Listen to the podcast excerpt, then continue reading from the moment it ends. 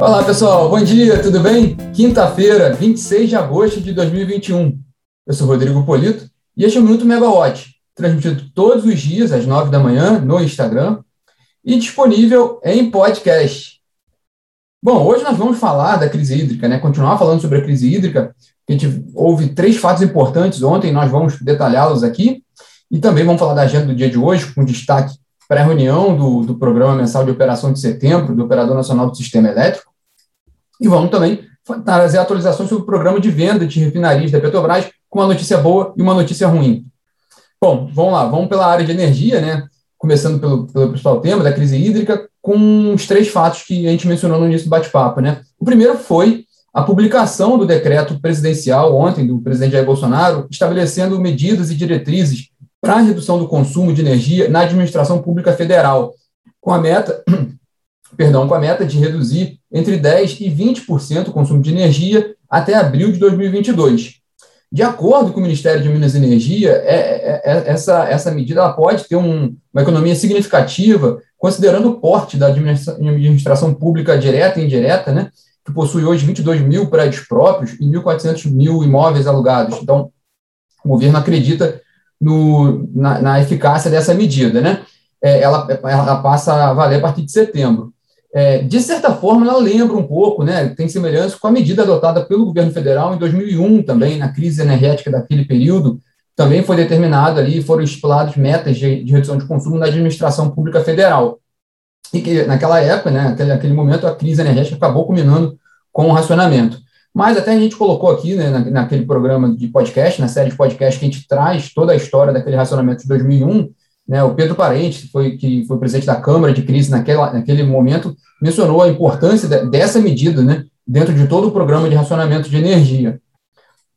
Bom, o segundo fato foi a nota técnica publicada pelo Operador Nacional do Sistema Elétrico, revisando os cenários né, com, com, as quais ele, com os quais ele vem trabalhando, né, e trazendo atualizações novas, né, atualizações sobre esses cenários, nesse estudo prospectivo do ONS. Inclusive, foram esses estudos, que fazem parte dessa nota técnica divulgada ontem, foram esses estudos que foram apresentados tanto na reunião extraordinária do Comitê de Monitoramento do Setor Elétrico na terça-feira, quanto na reunião da Câmara de Regras Excepcionais de Gestão Hidroenergética, a CREG, a Câmara de Crise do governo, ontem, né? E essa, essa nota técnica é que justifica aquela, aquele termo da relevante piora que a gente, nas condições do sistema que a gente viu naquela nota do CMSE de terça-feira. É, nessa nota técnica, o ONS destaca né, que as chuvas previstas na última versão do estudo prospectivo não se confirmaram, principalmente na região sul, né? E com isso observa uma redução de 2 mil megawatts médios de energia natural fluente no sistema interligado nacional entre agosto e novembro.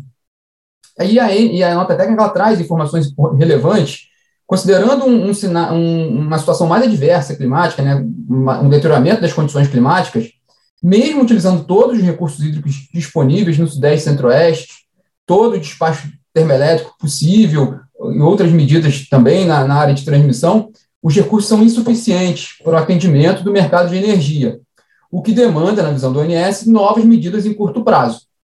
Nesse segundo cenário, trabalhado pelo ONS, o, aí incorporando recursos adicionais que possam atender aqui esse momento mais complicado, o, o ONS deixa claro que é imprescindível um aumento de oferta em cerca de 5,5 gigawatts médios é, é, é, a partir de setembro até novembro, é um volume de energia significativo. Né?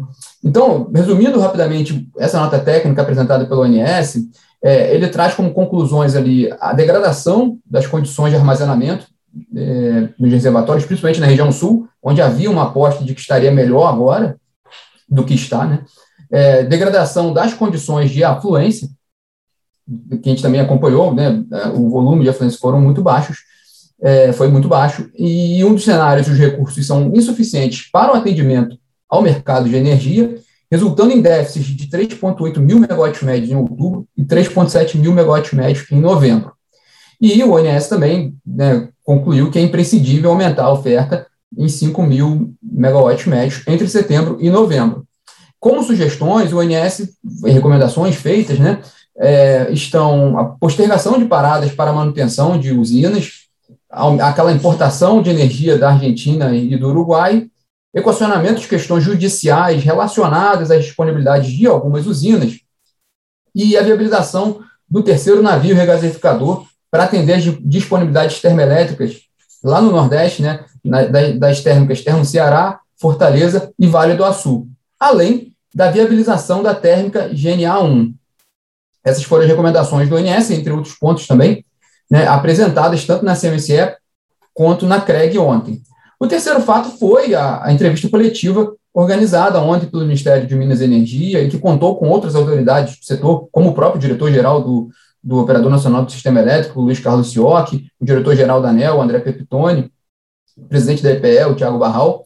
Enfim, para nessa coletiva, o objetivo do governo foi trazer para, para, para, para a sociedade os assuntos discutidos nas duas reuniões, na CMCE e na CREG.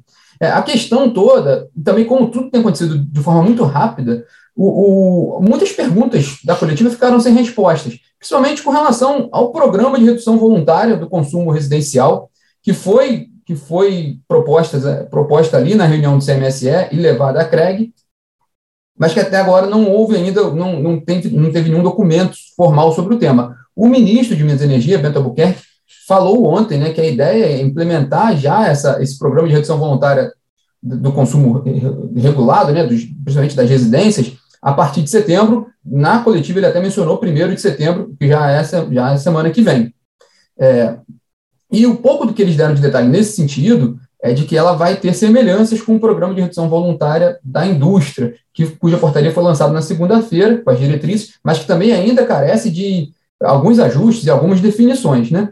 Lá, nessa coletiva, o Cioc, ele, ele, o diretor-geral do INS, Cioc, fez uma rápida apresentação, basicamente sobre esse estudo prospectivo, né, sobre essa nota técnica, ele alarmando né, sobre as condições, a deterioração das condições de atendimento do sistema, e o Ministério e a ANEEL informaram né, que, que essa, essa, principalmente essa redução voluntária do consumidor residencial, ela tem um, um efeito importante para evitar um tarifaço, evitar um aumento do impacto, né, um aumento do custo da energia para atender o sistema nesse momento. E no fim da coletiva, o ministro de Minas e Energia, Bento Albuquerque, destacou que ainda que não trabalha com hipótese de racionamento. É, a questão é que o, o, o, ficou um recado no, ficou um recado no fim da coletiva de que o problema pode ser mais custo do que, do que suprimento. Né? Não, não ficou muito claro a mensagem dada na coletiva, porque a gente abriu a coletiva sendo falada mais a questão do, do abastecimento e terminou mais com a questão econômica. Né?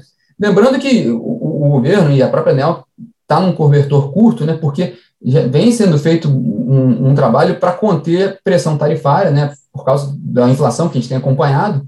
Então, há, tem, tem muitos reajustes, muitos detalhes, a gente já conversou aqui em outros momentos, vários, várias medidas que estão sendo feitas para mitigar os reajustes de energia esse ano.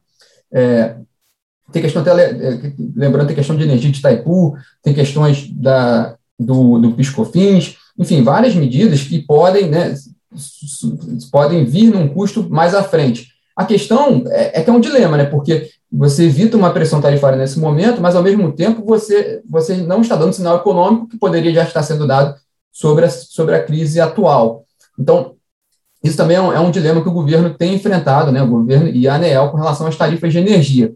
É, um ponto que a gente viu no, na crise de 2001, e a gente, que a gente comentou aqui no início do bate-papo, e tem esse podcast disponível, é, é que a comunicação foi um, um elemento vital ali para o sucesso do racionamento, para o sucesso do, do, do, programa né, de, de gestão da crise do, de energia. Então, a comunicação é um ponto que realmente precisa ser muito bem, muito bem organizada para deixar a sociedade na mesma página do governo e do operador com relação às condições de atendimento.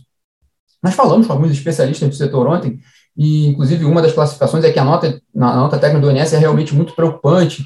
Um deles colocou até que ela é assustadora, né? E que o governo deveria ser bem claro, realmente, para informar a sociedade a real situação de atendimento do sistema elétrico. Bom, hoje, né, o dia vai ser de repercussão sobre esses fatos comentados que ocorreram ontem, sobre essa coletiva do, do, do, Ministério de Minas e Energia, porque, como eu disse, também tudo tem, tem acontecido de forma muito rápida. Se vocês se lembrarem, aquela portaria da, da, da, da redução da demanda voluntária da indústria foi publicada na segunda-feira, né? três dias atrás, ainda depende de vários, vários detalhes, quer dizer, nem, nem aquela portaria que é um pouco mais antiga em relação às informações de ontem, a gente ainda não tem todos os detalhes, né? Então, muita coisa ainda depende de definição, e o mercado vai ficar procurando entender o que, que, o que, que vai ser, de fato, decidido em cada um desses três programas, porque, na verdade, o que a gente está conversando aqui são três programas. É o programa de redução de consumo da administração pública, o programa de redução voluntária da indústria e o programa de redução voluntária do consumidor regulado, principalmente consumidor residencial. Bom, é nesse cenário que vai se dar hoje a reunião do Programa Mensal de Operação do Operador Nacional do Sistema Elétrico de setembro. Algumas informações já foram antecipadas ontem pelo CIOC, até por causa também dessa nota técnica, mas hoje vai é aquele evento importante para o INS colocar mesmo ali oficialmente os dados com os quais ele trabalha para setembro, e também isso traz muita implicação em relação ao preço da energia. Então, é realmente o principal evento de hoje, essa reunião do PMO, o primeiro dia de reunião, porque são dois dias, né, quinta e sexta. Hoje é o primeiro dia de reunião do ONS. Lembrando até que o ONS hoje faz né, 23 anos, completa hoje 23 anos, hoje é aniversário do ONS. E na área de óleo e gás, nós vamos ver também como o mercado vai reagir a duas informações importantes sobre o programa de vendas de refinarias da Petrobras. É, ontem a Petrobras anunciou a assinatura do, da venda da refinaria Isaac Sabá, a Reman, no Amazonas, para o grupo Atem. Desculpe, não sei se é Atem ou Atem, mas é o grupo que atua na distribuição de combustíveis na região norte, né, por 190 milhões de, de dólares. É, essa é a segunda refinaria que a Petrobras assina acordo de venda. Né? A primeira foi a Landulfo Alves, na Bahia, para o fundo Mubadala, por 1,65 bilhão de dólares mas o negócio ainda não foi concluído, né, foi assinado, tanto lá na Bahia quanto agora a Reman. É, mas a notícia né, da, da, assinatura, da venda da refinaria, ela foi ofuscada pelo, pelo processo da refinaria Abreu Lima, a Ernest no, no Nordeste, né, em Pernambuco, porque o, a Petrobras encerrou, vai encerrar esse processo de venda dessa refinaria porque os interessados não fizeram proposta formal pelo negócio. E aí a Petrobras informou, né, em comunicado ontem, que ela vai avaliar os próximos passos com relação a essa refinaria, a refinaria do Nordeste.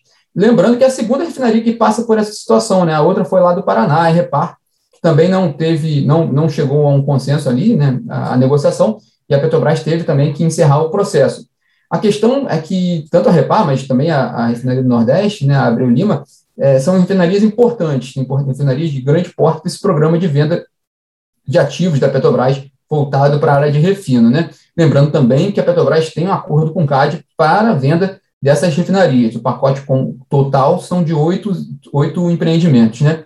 A gente conversou com um analista ontem, ele, sobre, sobre a Reman, ele colocou que o valor ele está até dentro do esperado, né? É, não, é, não era questão central ali, mas que de fato ali o programa de venda de refinarias é mais até estratégico, devido a essa visão do governo de abertura do mercado de combustíveis. E foi nessa linha também que o Credit Suisse comentou é, essa, essa, é, as duas informações da Petrobras ontem, com destaque para a situação da Ernest, né, da refinaria Abreu Lima, porque é um, é um importante ativo do processo de venda da, de, de refinarias da Petrobras e importante também para o processo de abertura do mercado de combustíveis. Então, a gente tem que mesmo aguardar aí para ver como vai ser o próximo passo em relação a a, a definição que a Petrobras vai dar para a refinaria Abreu e Lima. Lembrando também que a Federação Única dos Petroleiros, a FUP, ela publicou uma nota ontem com relação à REMAN, a do Amazonas, de que vai analisar medidas judiciais cabíveis para tentar impedir a venda da refinaria. A FUP ela é contrária ao programa de desinvestimentos das refinarias da Petrobras. Bom, pessoal, esses são os destaques de hoje. O dia hoje está bem quente, né? E nos, nós voltamos aqui amanhã para falar até um pouco também do que vai ter sido esse desfecho da reunião do PMO e sobre a agenda da sexta-feira. Bom, pessoal, um ótimo dia hoje. Tchau, tchau.